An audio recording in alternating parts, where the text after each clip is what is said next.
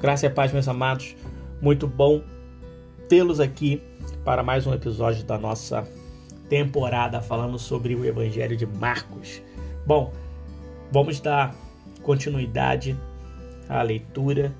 É, esse episódio vamos falar um pouco do capítulo 6 do Evangelho de Marcos. E vai ser um capítulo que tem muitas coisas, coisas tremendas para o nosso coração e da mesma maneira que eu fiz no, no episódio anterior, vamos ler, vamos parar, vamos comentar, vamos voltar à leitura. Né? Assim a gente consegue absorver melhor o conhecimento, conseguimos absorver melhor o que fala cada subtópico, o qual eu vou falar. E algo de extrema importância que você tenha a sua Bíblia, marque a sua Bíblia, esteja com sua Bíblia nessa leitura e acompanhe juntamente comigo. Amém, meus amados? Então pegue sua Bíblia agora, vamos a ler a partir do versículo 1, que diz o seguinte: E partindo dali, chegou à sua terra, e os seus discípulos o seguiram.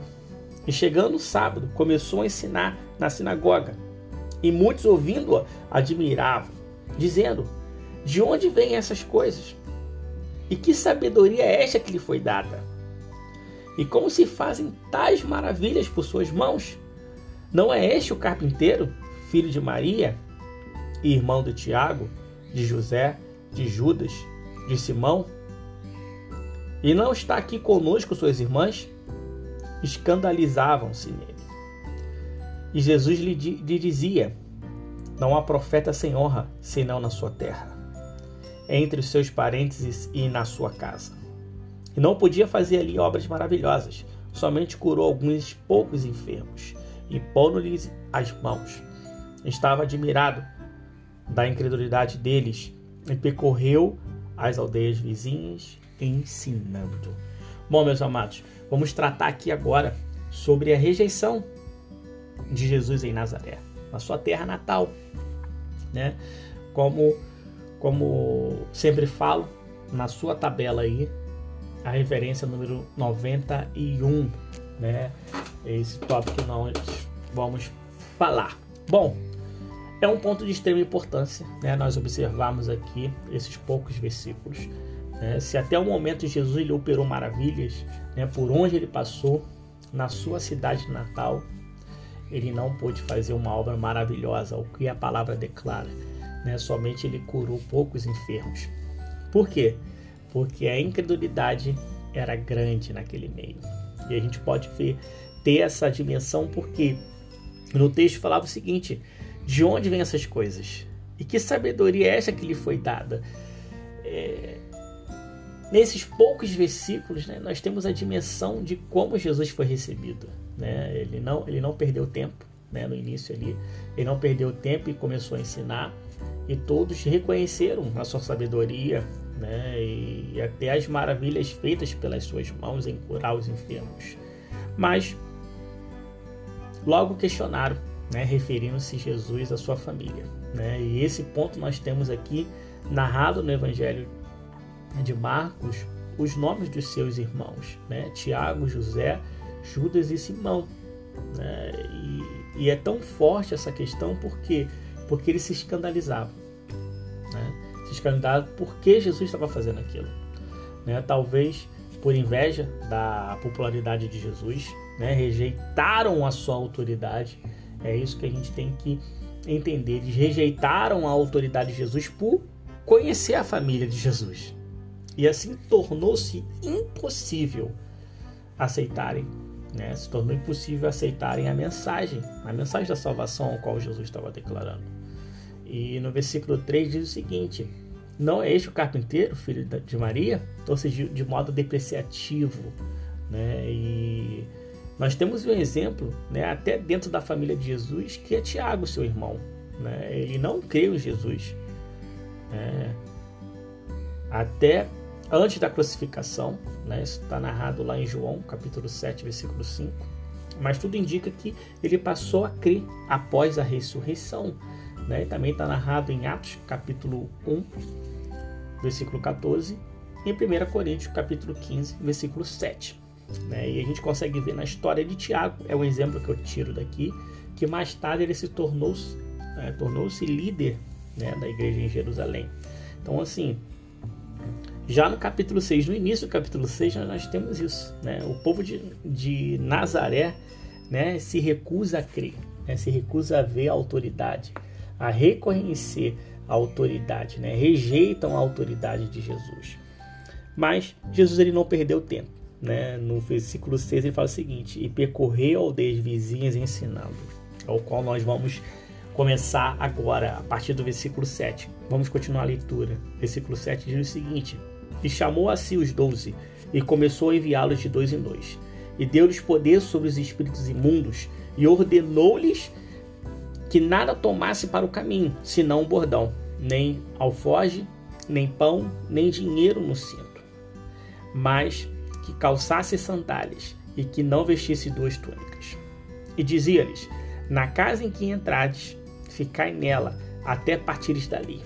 E quando alguns vos não receberem, nem vos ouvirem, saindo dali, sacudi o pó que estiver debaixo dos vossos pés, em testemunho contra eles. Em verdade vos digo que haverá mais tolerância no dia do juízo para Sodoma e Gomorra do que para os daquela cidade. E saindo eles, pregaram o povo que se arrependesse e expulsaram muitos demônios e ungiram muitos enfermos com óleo e os curavam. Bom, esse é um próximo ponto né, que eu quero falar aqui, é aonde Jesus envia os 12 discípulos. Né? Na nossa tabela, a referência ali é número 93 e sem dúvida, né, Jesus ele estava aqui preparando seus discípulos. Né? Esse aqui é um relato dos envios dos 12 e as instruções são claras né, levar somente o bordão, né, que, que era o cajado, o cajado de pastor. Né, e, e isso é muito interessante. Bom, a missão ela foi feita de dois em dois. Né, e você pode se perguntar por que de dois em dois. Né? Temos aqui algumas referências acerca do porquê de dois em dois. Né? Um, uma delas interessante é que os representantes oficiais do Sinédrio, né, eles viajavam de dois em dois até para que eles, eles conseguissem estar juntos, né, co colaborar né, um com o outro e é também até como testemunho, até como testemunho de duas pessoas. Assim, está lá escrito em Deuteronômio 17, versículo 6 e também em Eclesiastes 4, versículo 9 ao 12, aonde é melhor andar em dois do que andar só. Né? E isso é bem claro, isso dá base o porquê Jesus ele realizou esse envio dos 12 de dois em dois. Né? Então, na, na verdade, foram uma equipe de seis, né? Foram, foram seis grupos, né? De dois, vamos dizer assim, né? que realizaram essa missão.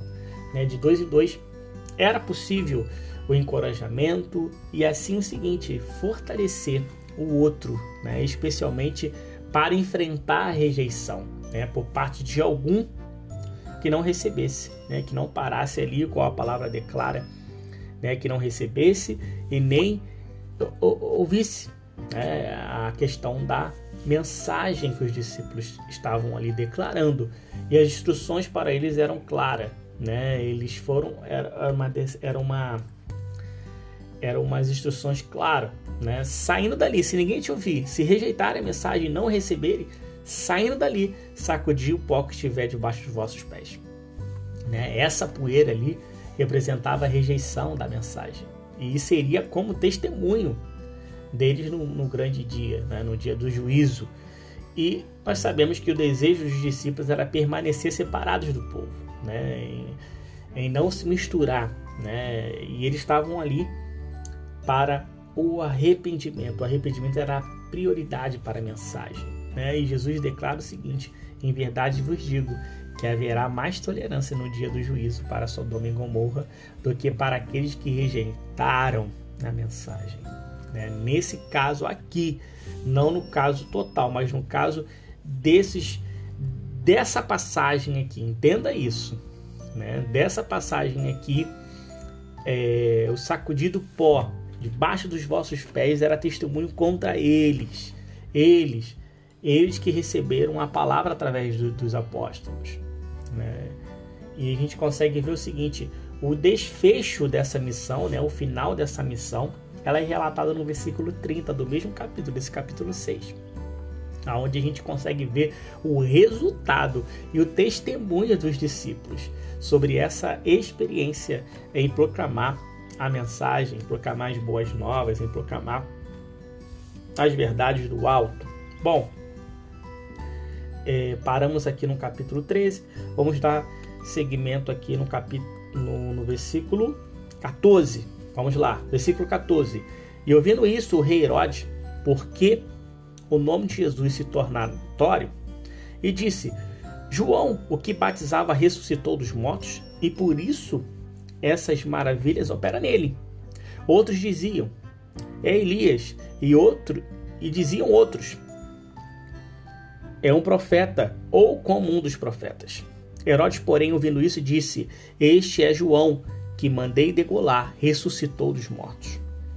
Porque o mesmo Herodes mandara prender João e encerrá-lo né, no cárcere, né, manter ele preso, por causa de Herodias, mulher de Filipe, seu irmão, por quando tinha casado com ela.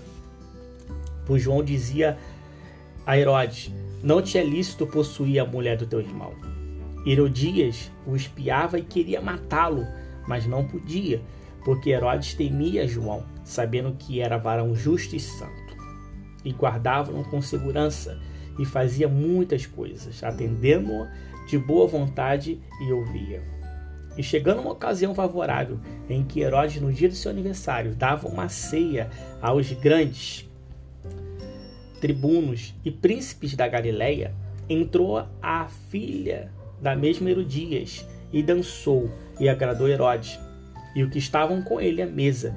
Disse então o rei à jovem: Pede-me o que quiseres, e eu te darei. E, ju e jurou, dizendo: Tudo o que me pediste, te, te darei, até metade do meu reino. E saindo ela, perguntou à sua mãe: O que pedirei? E ela disse: A cabeça de João Batista. E entrando apressadamente, pediu ao rei, dizendo: Quero-me imediatamente que me deis um prato, a cabeça de João Batista. E o rei entristeceu-se muito. Todavia, por causa do juramento e dos que estavam com ele à mesa, não há de quis negar. E enviando logo o, o rei executor, mandou-lhe que trouxesse ali a cabeça de João. E ele foi degolado na prisão. E trouxe a cabeça num prato e deu-lhe a jovem e a esta lhe deu sua mãe e os seus discípulos, tendo ouvido isto. E os seus discípulos, tendo ouvido isto, foram, tomaram o corpo e o puseram no sepulcro. Bom, meus amados, essa é uma das uma das da parte mais interessantes assim, né, a morte de João Batista. Bom, essa morte de João Batista é narrada aqui né? E ela tem como referência 95 na nossa, na nossa tabela. Bom, é um relato da morte de João Batista, né? Herodes Antipas, né? Tomou é, conhecido o nome de Jesus e havendo semelhanças, né? Ele até declarou, igual a gente leu aqui, né? Que João, o que batizava, ressuscitou dos mortos e por isso ele, Jesus operava essas maravilhas. Né? Havia uma semelhança aqui entre Jesus e João Batista de, de uma maneira grandiosa, que até Herodes ele confundiu, né? Confundiu ali um com o outro ali, achando que era João, né? E de acordo com a história bíblica, né, Herodes mandou degolar João Batista, né? Por causa por causa de um capricho, vamos dizer assim, né? Herodes ele prendeu João Batista por causa das suas palavras, né?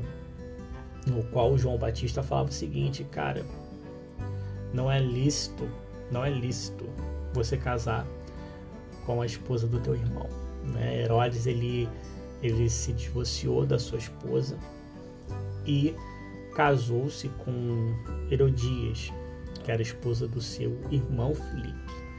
E João Batista, ele batia isso muito, falava o seguinte: você está em adultério. E ele chamou essa atenção bíblica. E isso levantou um furor ali em, em relação a João Batista, o qual ele prendeu. Mas ali no versículo 20 a gente vê o seguinte, que Herodes sabia que João era varão justo e santo. Né? Tinha um temor ali acerca de João Batista. Mas um episódio ali da dança né, da filha de Herodias, né, Herodes ele jurou né, de uma maneira exagerada ali, assim como foi com Esther. Né? Se você tiver uma curiosidade, lá em Esté 5, versículo 3 ao versículo 6, vai narrar a mesma coisa. O rei também faz a mesma coisa ali. E até fala para Esté, eu te dou metade do meu reino. Então, assim, ao perguntar, né, a jovem, ao perguntar à sua mãe o que, o que poderia pedir, né, de uma maneira exagerada, assim como o rei declarou, a mãe falou o seguinte: Eu quero a cabeça de João Batista. E Herodes, por ser rei, né, e ficar constrangido ali em negar o pedido, em negar a sua palavra, ordenou a morte de João Batista. E isso é um alerta para todos nós, né, sobre as nossas ações, sobre as nossas palavras ditas em momentos, em lugares que podem corromper os nossos princípios. Né? E eu querer agradar a todos é uma sentença que só você irá desfrutar no final das contas, assim como Herodes desfrutou. Né? Ele teve que ordenar a morte de João Batista, não querendo ordenar a morte daquele homem. Então é algo que isso chama a atenção nossa para que a gente possa acordar para muitas coisas que ocorrem na nossa vida, ou qual nós declaramos, ou qual nós usamos a boca para declarar palavras que são contrárias àquilo que nós acreditamos. Querendo ou não, há muitos Herodes aí ao qual temem ao Senhor, mas em, em momentos de exagero, em momentos de caprichos, acabam negando de fato quem é. Né? Herodes ele tinha a, o conhecimento ali, ele temia, né, João, que a palavra fala, né, sabendo que ele era varão justo e santo. Então é algo que nos chama a atenção. Bom, amados, paramos aqui no versículo 29. No próximo episódio vamos entrar no versículo 30 do capítulo 6, né? E a gente vai falar sobre a multiplicação dos pães e vamos falar também sobre o testemunho, né? E que fim deu, né, essa essa saída dos discípulos, né? o envio dos discípulos. E o que isso ocasionou? Qual foi o testemunho dos discípulos acerca dessa experiência em sair e em declarar as boas novas? Bom, meus amados, que com a graça e com a paz do Senhor Jesus seja derramado sobre a vida de cada um de vocês. E eu espero vocês no próximo episódio. Amém, meus amados?